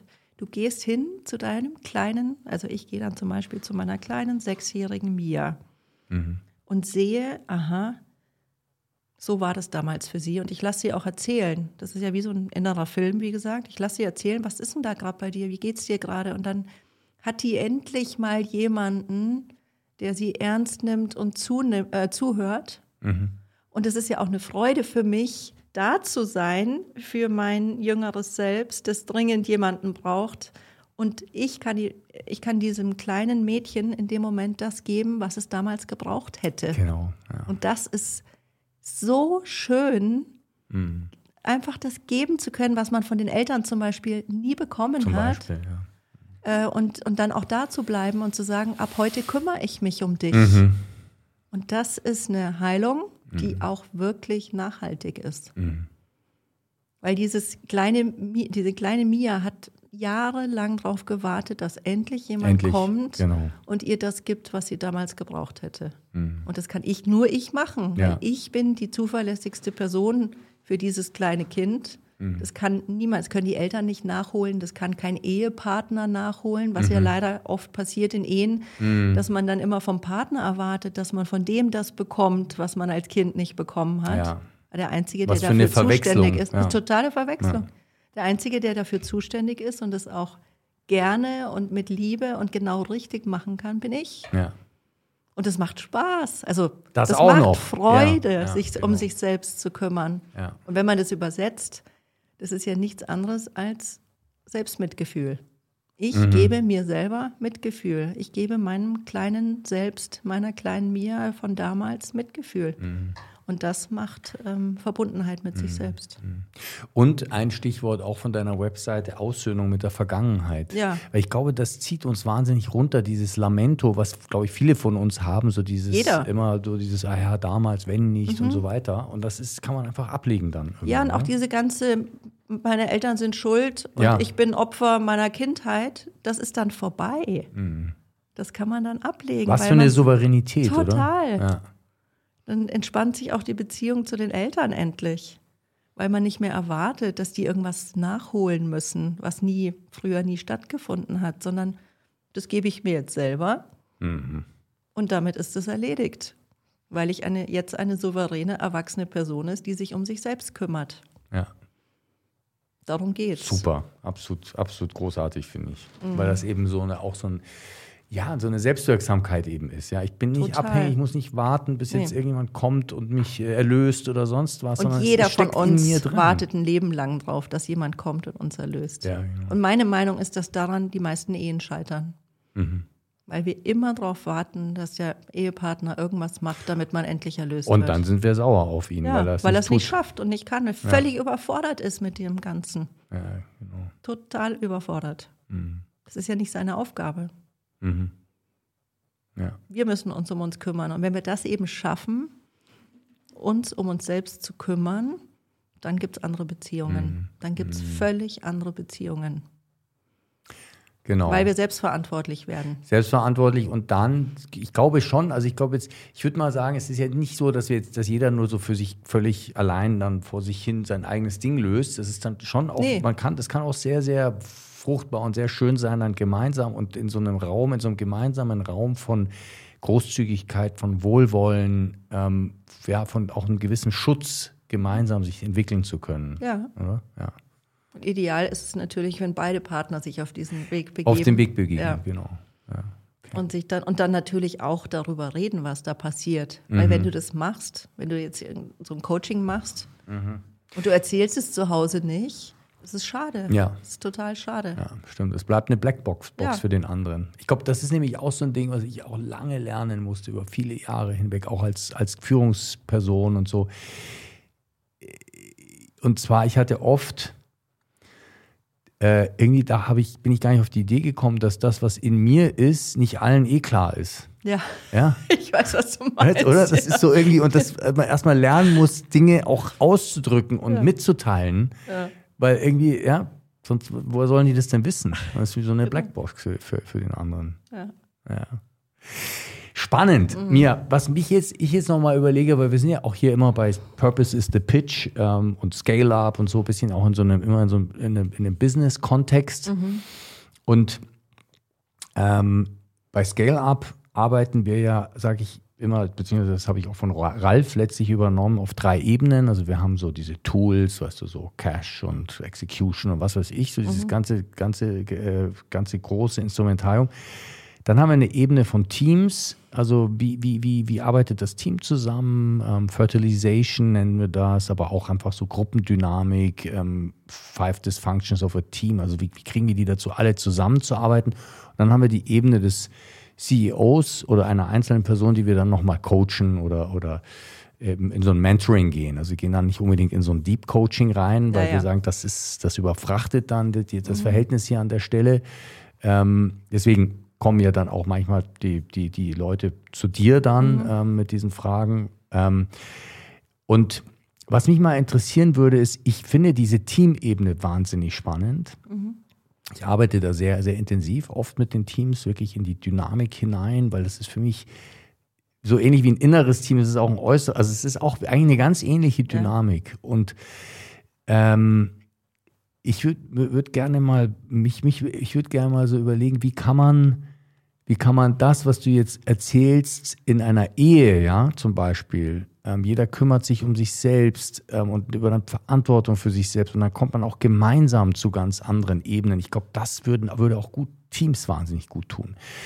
Weil viele Führungskräfte, viele CEOs eben leiden darunter oder arbeiten hart daran. Die haben gesagt, dass sie, dass sie ein richtig, richtig geiles Team zusammenkriegen, wo jeder eben für sich selber steht ja. und aber dann am Gemeinsamen arbeitet. Würdest du sagen, dass so eine Form von Kommunikation, so ein in mit Teilen kommunizieren, so ein in, auch in eine gewisse Verletzlichkeit und Offenheit gehen, dass das solchen Teams auch gut tun würde? Auf jeden Fall. Hm. Ich würde sogar so weit gehen, dass jeder an seinen Teilen erstmal auch arbeiten sollte, zumindest an ein paar, an den wesentlichen, die am meisten ihn stören im, ja. in der Teamzusammenarbeit. Und wenn jeder da mal so ein Gefühl dafür bekommen hat, was läuft da eigentlich bei mir ab? Was, was triggert mich? äh, und, und auch in diese Teilesprache so ein bisschen reingeschmeckt hat quasi, Mhm. dann läuft es ganz anders. Davon bin ich überzeugt. Da müsste man, ja, die Leute ein bisschen. Das heißt, und wie, käme man jetzt dahin? Also es, es könnte man entweder quasi mal so eine Art Vortrag halten, schau mal hier die Teile, arbeitet mal mit den Teilen, aber wahrscheinlich ist ist das sehr abstrakt. Äh, ist sehr abstrakt, genau. Jetzt könnte ich mir vorstellen, Stufe 2 ist, ein, ein, ein Geschäftsführer geht zu jemandem wie dir oder zu einer Kollegin von dir und, und lernt das mal kennen selber und ähm, bringt das mit in sein Team und erzählt den Leuten ein bisschen, wie er da so jetzt tickt.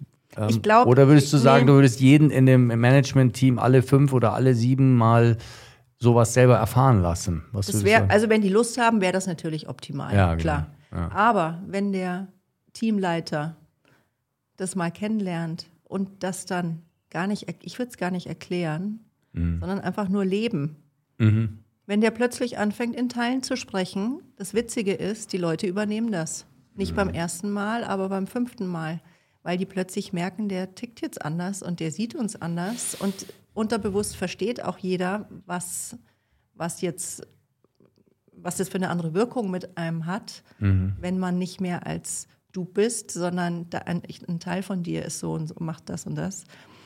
Ähm, das hat eine immens starke Wirkung. Also Nur- allein das, das Ändern der Sprachmuster Ober- schon. Mhm. nur dieses Vorbild von einer Person und das neue Sprachmuster von einer Person und das auch wertschätzende, Sch- äh, das ist ja dann auch eine wertschätzendere Ja, Sprache, die ja. man dann hat, die färbt ab. Die färbt ganz stark ab. Aber effektiver wäre es natürlich, wenn jeder sich ein bisschen, wenigstens mal eine Sitzung oder so, das mal anschaut, um so ein Gefühl dafür zu bekommen. Mhm. Worum es da eigentlich geht und wie das, geht. auch wie sich das anfühlt. Auch wie sich das allem. anfühlt, wie diese Teile agieren und, Mhm. äh, und einfach das ein, eigene innere Team kennenzulernen. Mhm. Weil viele haben ja noch nie drüber nachgedacht, was da überhaupt passiert, Mhm. was da von wem, wie, wo getriggert wird. Das ist ja alles unbewusst. Ja, ja, genau. Und allein diese Bewusstmachung, ohne dass man dann was ändern will, nur das Bewusstwerden, ah, jetzt beobachte ich wieder diesen Teil, das macht auch schon unendlich viel. Mhm. Genau.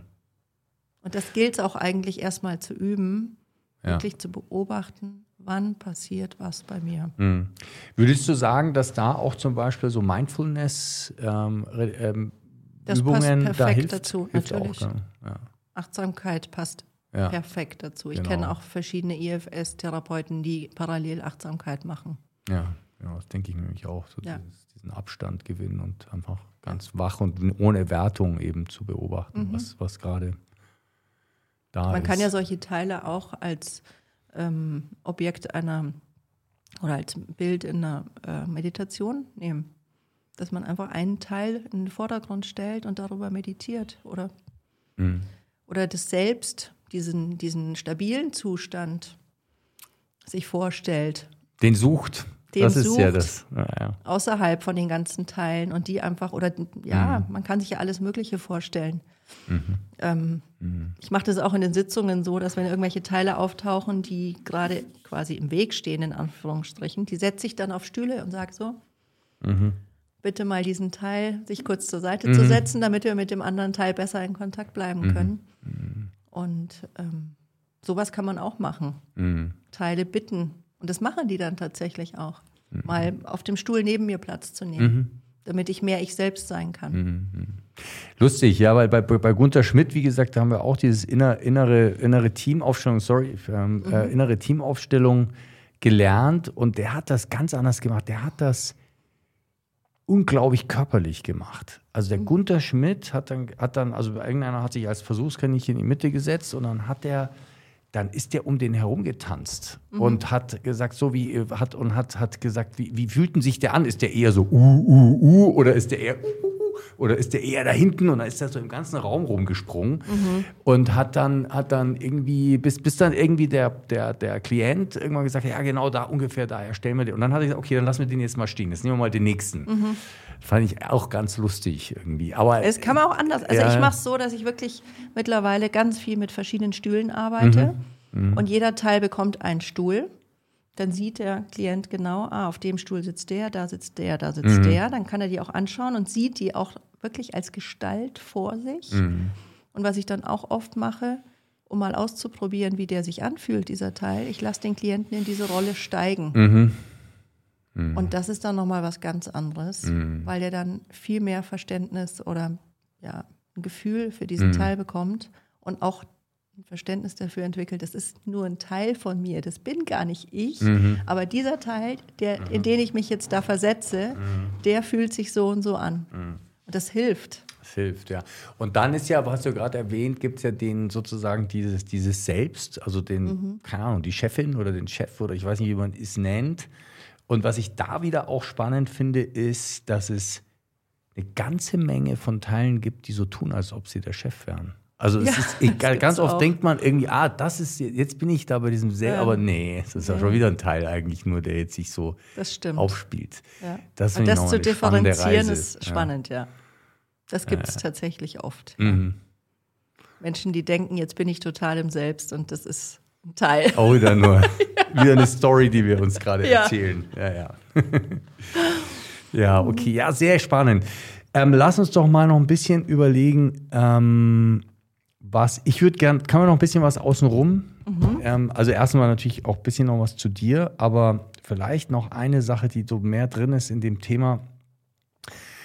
Du hast auch Coaches, die zu dir kommen. Und das finde ich mhm. sehr, sehr interessant. Ja. Ähm, weil man hat ja so das Bild oft von einem Coach, also von einem, zumindest einem sehr guten Coach, dass der so fast wie so eine Art äh, Superhero ist oder sowas. Oder ich habe dann, hatte so Tony Robbins vor Augen, ja, der so einfach äh, ohne Fehl und Tadel immer nee. perfekt ist. Aber das ist gar nicht die Erfahrung. Gell? Also nee. auch Genau. Überhaupt nicht. Also ich, ja. ich, bin in verschiedenen Supervisionsgruppen, wo mhm. wir uns austauschen über Klienten zum Beispiel, wo wir nicht weiterkommen oder mhm. so oder wo wir Schwierigkeiten haben. Aber ähm, was ich regelmäßig mache, ich gehe selber mich coachen lassen. Ja. Wenn ich irgendein ich Thema ja. habe, ähm, mhm. ich denke, das gibt es doch nicht, da brauche ich jetzt jemanden. Mhm. Dann rufe ich meine Freundin an, mit der ich zusammen jahrelang die Ausbildung intensiv gemacht habe. Ja. Und ja. Die, dann coachen wir uns gegenseitig. Ja. Und dadurch, dass wir uns auch gut kennen und so, aber das, ich meine, das geht immer, auch wenn man sich nicht gut kennt. Mhm. Ähm, mhm. Weil das finde ich nämlich so ganz wichtig, dass, dass wir immer sehen, als Coaches, wir sind absolut auf Augenhöhe. Wir sind Total. nicht irgendwie toller, besser nee. oder sonst was. Mhm. Der einzige Unterschied ist, dass wir uns halt professionell damit mehr mhm. beschäftigen und vielleicht da so quasi uns, uns da schon ein bisschen transparenter gemacht haben, selbst, ja. uns selbst gegenüber. Mhm. Ja, und, und vielleicht schon ein paar, paar Methoden und Tools eben kennen und wissen, wie wir das einschätzen können. Aber letztlich sind wir da alle auf der, gemeinsam auf der Reise, oder? Total. Ja. Und manche Dinge holen mich auch immer wieder ein. Mhm. Und an manchen Themen habe ich schon genau. fünfmal gearbeitet. Mhm. Also denkt man sich, ach, die, die Dauerbrenner, da mhm. reicht es nicht einmal Kommt hinzuschauen. Ja, ja, nee, klar sind wir alle fehlbar. Also ich werde auch nie aufhören, ins Coaching zu gehen. Ja, genau. Okay, sehr cool. Das hat einen riesen Effekt. Okay, ähm, ja, lass uns noch mal ein bisschen was über dich vielleicht ähm, ein bisschen erzählen. Du hast ja, du hast ja, schreibst das auch auf deiner Seite, dass du quasi ähm, quasi ein Familienunternehmen geführt hast, also eine Familie als Unternehmen ja, eigentlich genau. oder ja, führst. So und das finde ich auch, ich finde, das darf man, da kann man nicht genug auch betonen und wertschätzen, ja. weil das ja auch ein bisschen in Teil unserer Gesellschaft so ein bisschen immer Total. untergeht. Und ich meine, ich, ich kenne ich kenn das, ich kenne ja, weiß ja, wo du lebst und ich kenne deine Familie und so weiter. Und das ist schon echt auch ein Unternehmen. Also ein Haus, ihr habt, keine Ahnung, Tiere, ihr habt, äh, du hast vier Kinder Du hast einen Ehemann, der gemanagt werden will. Dann hat der Ehemann, ist dann auch noch ständig unternehmerisch unterwegs und über, die, über, über, das, über den Lauf der Jahre auch unterschiedlich, also auch sicher mit Ups und Downs, was er ja, ja auch immer gerne selber ganz offen erzählt. Also auch da boah, ist ja auch immer was, dann kommen plötzlich Gäste und äh, was auch immer. Also es ist ein, ist ein riesen, riesen Management. Mhm. Und ähm, ich finde das eben dann auch nochmal und dann noch diese Kraft zu erzeugen, da so, einen, so eine eigene, so einen eigenen Weg. Also, weißt du, ähm, NLP-Ausbildung, was hast du gemacht? Positive Psychologie, dann diese mhm. Systemik, das ist ja mhm. Vaga von Kibet. Ja, ich habe das und nicht nur bei ihm, auch im Intal-Institut, die systemische ja, Ausbildung gemacht. Ja, genau. Und mhm. dann jetzt noch in der, in der Family, also hast da mhm. richtig, richtig, richtig investiert in dich mhm. selber, ähm, viel Erfahrung gesammelt. Ähm, Aber Ausbildungen mache ich schon immer. Ja, oh, ist doch gut. ja, ja, ja. Nicht erst die letzten Jahre. Ja, genau. Also das, das kann man auch nicht mal schnell in zwei, drei. Jahren, also diese Sachen machen. Mhm. Ähm, was, wie, was hat dich da, was war da dein Leitstern? Wie hast du das hingekriegt? Weil ich glaube, da andere geben mhm. da auch irgendwann auf und sagen, pff, also ich bin froh, wenn ich hier meine vier Kinder und meine drei Pferde und meine, ich weiß nicht, was irgendwie gerade so gemanagt bekomme irgendwann. Ne? Ja, das ist auch wirklich so mit dem gerade gemanagt. Ja. Also es gab Jahre, wo ich wirklich fertig am Ende war. Ja. Mit den Kindern. Ähm, wie du sagst, es ist ja es wird eigentlich nicht gewertschätzt in der Gesellschaft, was es bedeutet, Kinder aufzuziehen. Mhm. Aber ich bin der Meinung, es gibt auf der ganzen Welt keinen anstrengenderen Job, ja. als Kinder aufzuziehen, egal wie viele jetzt. Weil niemand einen so sehr triggert wie Kinder. Ja, genau. Also das ist einfach, da kannst du deine Persönlichkeit nicht irgendwie verstecken oder ja. so tun, als ob das wird alles offengelegt. Dir wird von morgens bis abends ein Spiegel vorgehalten. Und mm. zwar nicht nett, sondern oft sehr schmerzhaft. Und das ist die eine Seite.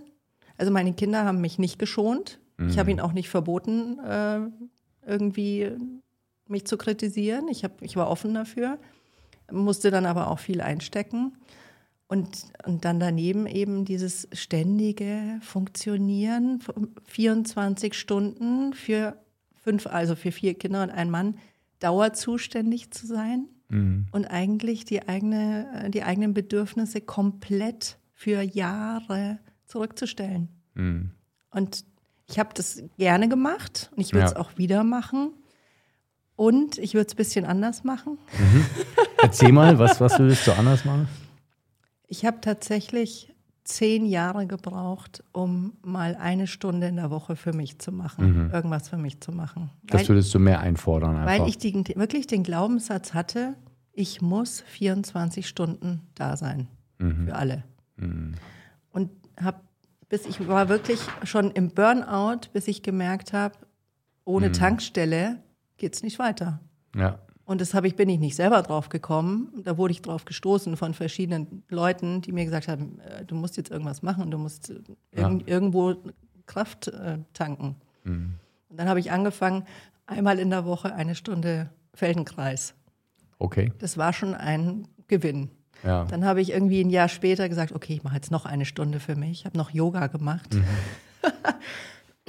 Und ich weiß noch, wie ich wirklich nach Jahren der Kleinkinderziehung ähm, habe ich gedacht, ey, Mensch, ich war seit Jahren nicht mehr alleine irgendwo unterwegs oder mhm. überhaupt weg. Mhm. Und dann habe ich gesagt, jetzt gehe ich mal ins Kino, mhm. alleine. das war eines der krassesten Erlebnisse, die ich wirklich je hatte. Ich bin auf die, ich bin zu Hause weggefahren, also ich hatte irgendwie drei oder vier Kleinkinder zu Hause und gehe ins Kino und gehe so die Straße entlang und ich habe mich wirklich gefühlt wie jemand, der jahrelang irgendwie im Gefängnis war und Ausgang mhm, bekommt. Wahnsinn. und es war unfassbar, weil ich in dem Moment, wo ich da drin war in der Situation, also mit dem Alltag, ich habe das nicht mitbekommen. Mhm. Ich habe es nicht mitbekommen, was mir alles gefehlt hat. Und erst in diesem Moment ist mir aufgegangen, hey, ich mache nichts für mich, nichts. Ja. Das war wirklich ein äh, Erweckungserlebnis und mhm. ab da wurde es dann anders. Aber dann sind schon zehn Jahre waren schon vergangen. Ja. Und dann habe ich eben angefangen, mehr und mehr äh, wieder wieder für mehr für dich zu für mich zu machen, genau. Und als dann die Kinder mehr und mehr aus dem Haus gingen, in, den, in die Schule und in, ins Ausland und so, habe ich dann gesagt, okay, und jetzt fange ich an, intensiv ähm, das zu machen, was ich immer schon machen möchte, nämlich äh, Coach zu werden. Mhm. Sehr gut. Ja. Aber toll eben, wie gesagt, dass du diese Kraft entwickelt hast und dir behalten hast, da diesen Weg zu gehen und, und all diese Lebenserfahrungen, die du da gesammelt ja. hast, also das alles da so wirklich auch mit, mit einzubringen, weil das ist ja das, finde ich, was, was ein, äh, ein Coach auch ausmacht, ist, dass er eben auch ein gewisses Maß an, an auch schwierigen Situationen. Ja, und wir hatten ja auch in der Ehe hatten wir auch viele Auf und Abs beruflich und privat Mhm. und psychisch und äh, Klar. also Wahnsinn, Ja, klar, helle. Wahnsinn. Ja, ja, klar, helle Wahnsinn. Ganz normale Wahnsinn. Ganz normale Wahnsinn, ja. Und, äh, und ich finde eben, was ga- ganz toll ist, was du gerade gesagt hast, ist so dieses, dieser Aspekt, ähm, ich nenne es mal einfach der, des Pausemachens. Ja, weil das ist genau, du hast es in, in der Kinder, ich habe, ja, wir haben ja auch drei Kinder großgezogen und ich kenne das ein Stück weit. Ähm, du hast so das Gefühl, es gibt eben keinen kein Break. Es gibt keine, du kannst keine Sekunde, du kannst ja so ein Nee. zweijähriges Kind kannst du ja keine Sekunde aus den Augen lassen. Nee.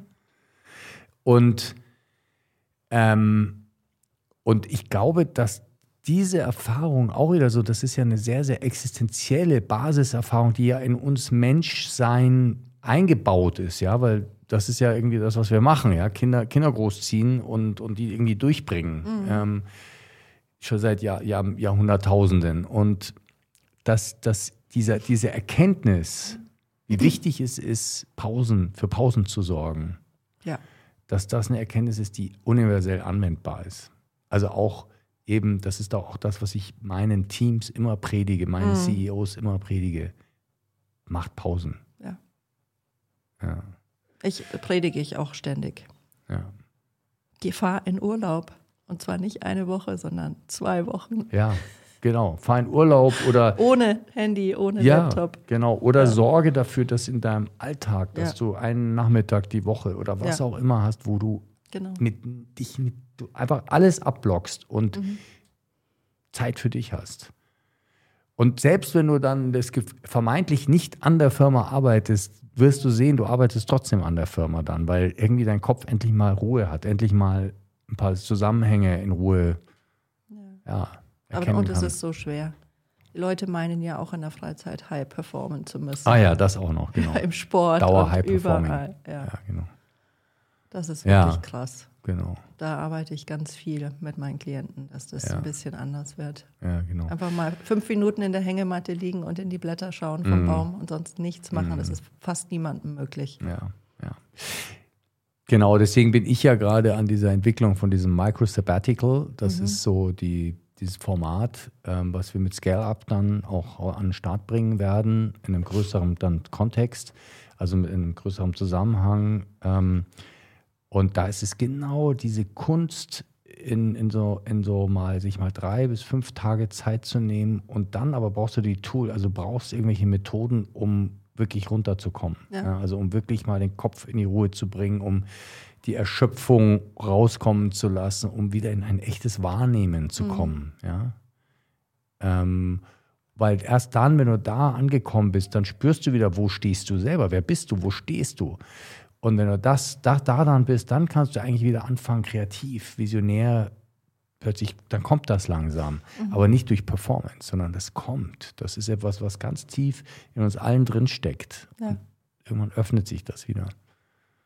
Genau. Also ich merke auch schon während des Coachings, viele Leute sind es ja gar nicht gewohnt, überhaupt zu fühlen. ja. Genau. Die denken die ganze Zeit ja. und ich schaue, dass die irgendwie mal so ein bisschen in den Körper kommen und Mhm. ins Gefühl. Und dann haben schon manche Kunden zu mir gesagt, oft sind, sind es Männer, so nach, nach einer Stunde, boah Mia, ich habe zum ersten Mal in meinem Leben mich gefühlt. Das habe ich schon oft gehört. Wahnsinn. Super. Ich habe mich zum ersten Mal gefühlt. Das kennen viele Menschen nicht. Also ich kann mir das gar nicht vorstellen. Ja. Ja. Ich bin ja auch eine Frau.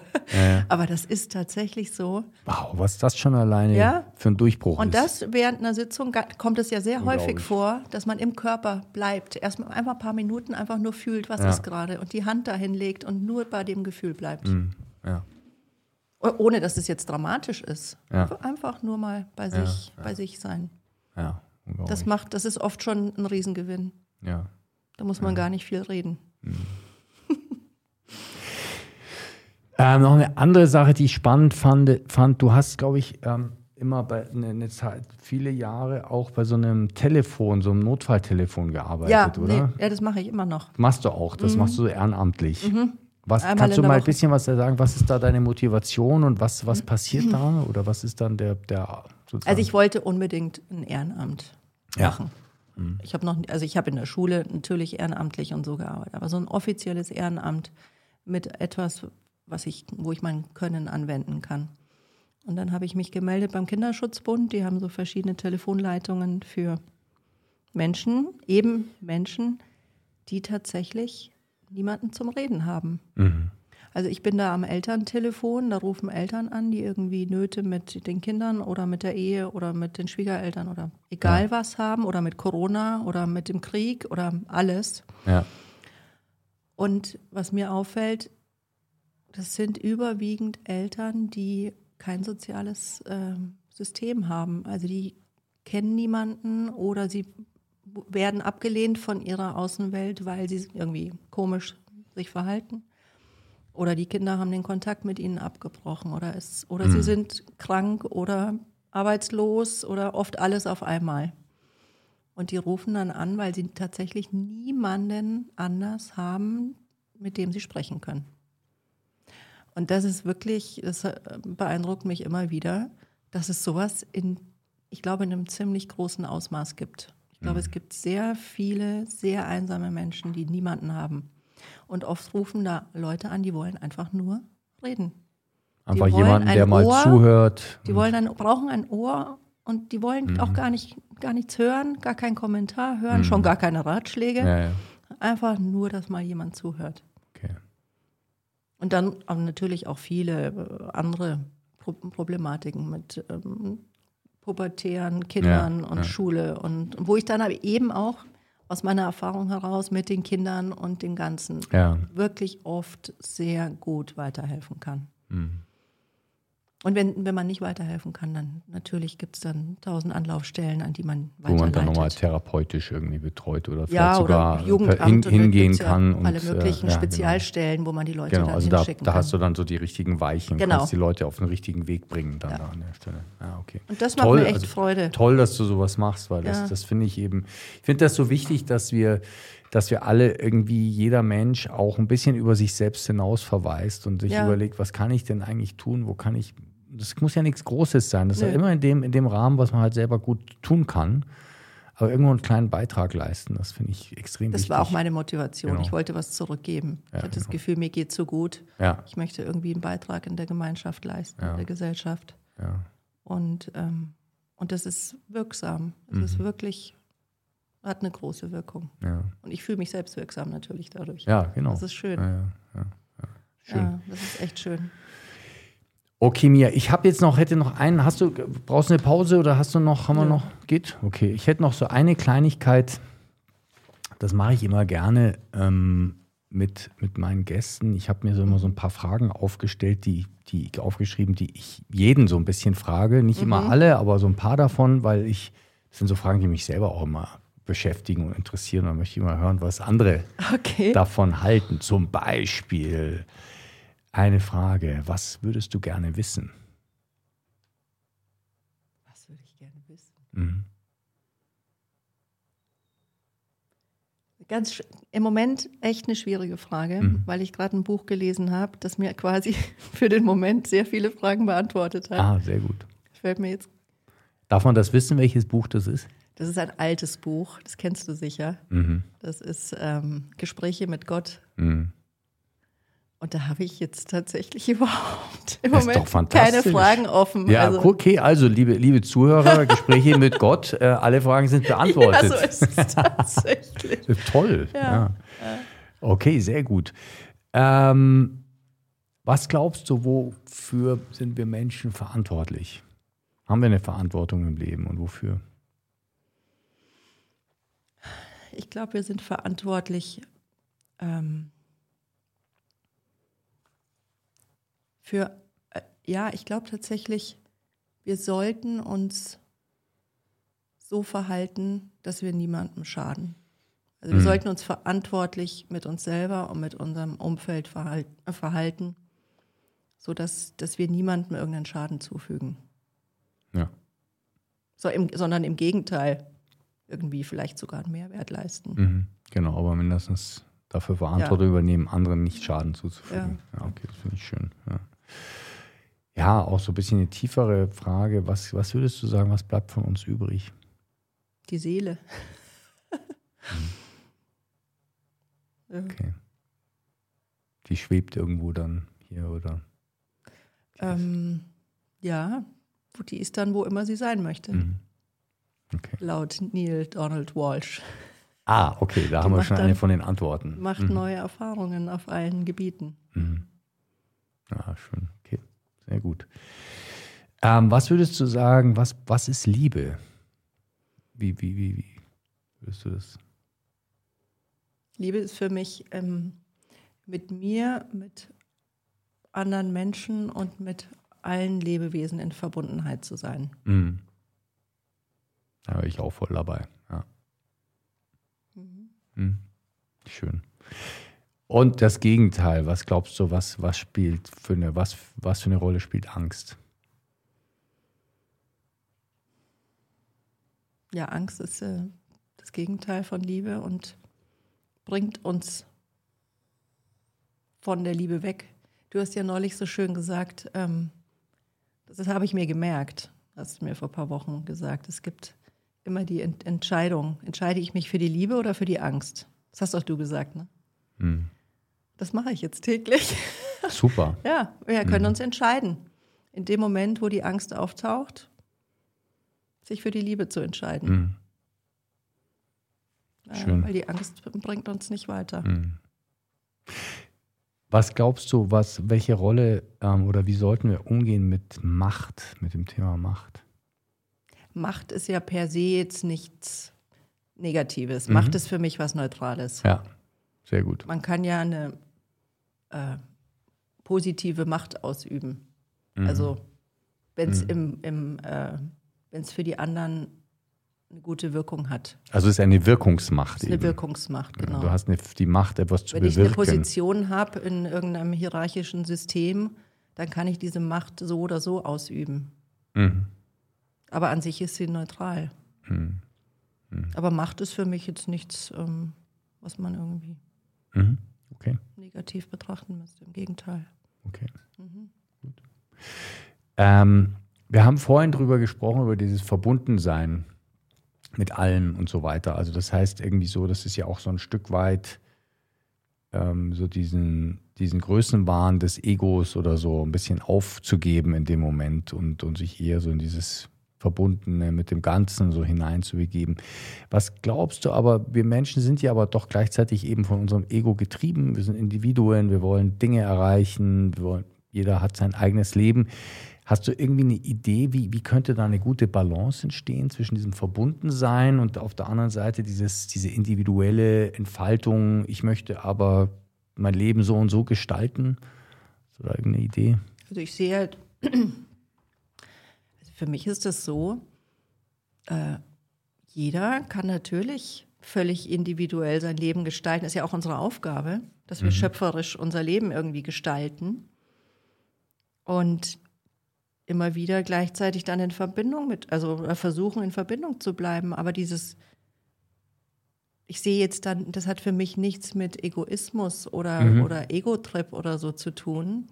Weil das ist, für mich ist das die Aufgabe vom Leben, einfach seinen mhm. eigenen Weg zu gehen ah, schöpferisch, okay. schöpferisch alles zu gestalten, mhm. sofern es eben nicht ähm, auf Kosten anderer mhm. geht. Ja, okay. Aber also Klar. siehst da gar keinen Widerspruch. Null. Du siehst, dass das irgendwie zwei Seiten einer Medaille oder irgendwie so. Ja, ja. kein Null Widerspruch. Okay, ja, schön, sehr gut. Ähm, hm. Na, das ist eine gemeine Frage, aber ich probiere es mal. Wer bist du? Wer bin ich? Oh.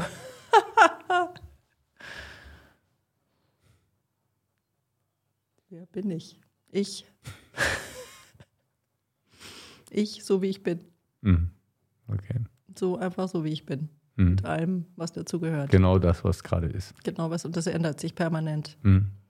Jeden Tag anders. Mhm. Mhm. Okay. Cool. Ähm, gut, machen wir vielleicht noch die letzte eine Frage noch. Ähm, was wünschst du dir?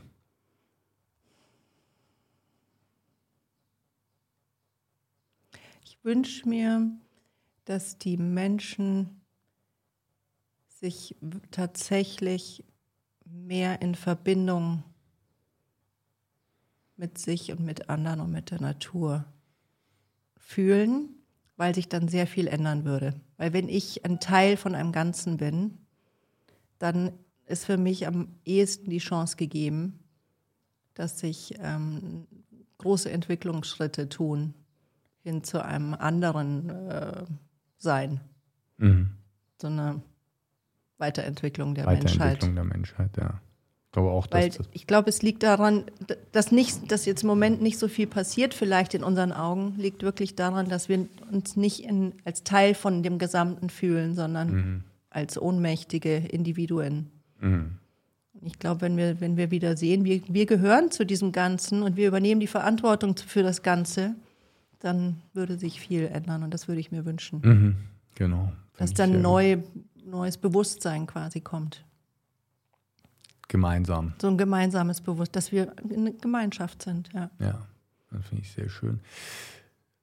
Weil ich glaube auch, also es gibt ja so ein, so ein ähm, es gibt, glaube ich, so sozialpsychologische Erkenntnisse, die sagen, naja, also ein Wir, ein Wir-Gefühl, Menschen können halt das nur für eine bestimmte Anzahl von Menschen also mhm. haben, ja, und dann, wenn es größer wird, werden sind es immer die anderen. Mhm. Ab einer gewissen Anzahl von Menschen werden es die anderen, weil wir einfach so geprägt sind in diesen kleinen Stammesfamilienverbänden, haben wir ja. uns über Jahrhunderttausende, Jahrmillionen irgendwie hier durchgeschlagen. Und ich glaube aber auch daran, dass es sowas wie so eine Art von nächsten Entwicklungsschritt geben kann. Mhm. Und ich glaube, es ist die Zeit jetzt. Durch, ich hoffe es. Ja, nein, aber und zwar gar nicht jetzt nur so esoterisch gesehen, sondern ja. einfach auch allein durch, durch diese technische Entwicklung, ja, die ja. wir machen. Also wir sind einfach so connected plötzlich, dass es gar nicht mehr, ich glaube, es, es, steht an. Also entweder wir reißen uns jetzt alle gemeinsam in den Abgrund oder wir, wir, gehen, wir, gehen, wir gehen einfach auf ein neues Level zusammen. Ja, glaube ich auch, absolut. Es steht an einfach. Genau so. Ja. Mhm. ja. Okay, Mia, ähm, Frage an dich. Haben wir irgendetwas ausgelassen? Haben, willst du noch über irgendwas reden, was wir noch, was ich vielleicht vergessen habe? Alles gut. Okay. Alles gut. Ja, sehr schön. Deine Webseite ist Ladani Coaching, glaube ich, .com, oder? Wenn du ähm, Mia Ladani eingibst, Deep Coaching. Mhm, genau. Kommt die. Ich okay. Weiß, weiß jetzt nicht. Ja, ja sonst, sonst tun wir sie nochmal auch auf die, auf ja. die, äh, auf den, auf den Fußnote von dem, von dem Podcast. Mhm. Kann man sie auch nochmal anschauen. Mhm. Ja, du dann, oder vielleicht hast du noch eine Frage an mich oder so, oder? Musste nicht, aber. Hat sehr freundlich gemacht glücklich. mit dir. echt schön. Okay, ja, ich fand es auch sehr schön. Ein tolles, tiefes Gespräch. Mhm. Danke dir, dass du ich danke dir. dir die Zeit genommen hast. Und ja, jetzt genießen wir, glaube ich, den schönen Tag. Blaues Wetter, wolkenloser Himmel. Und ich sage noch hier in die Kamera, ihr zu Hause macht's gut.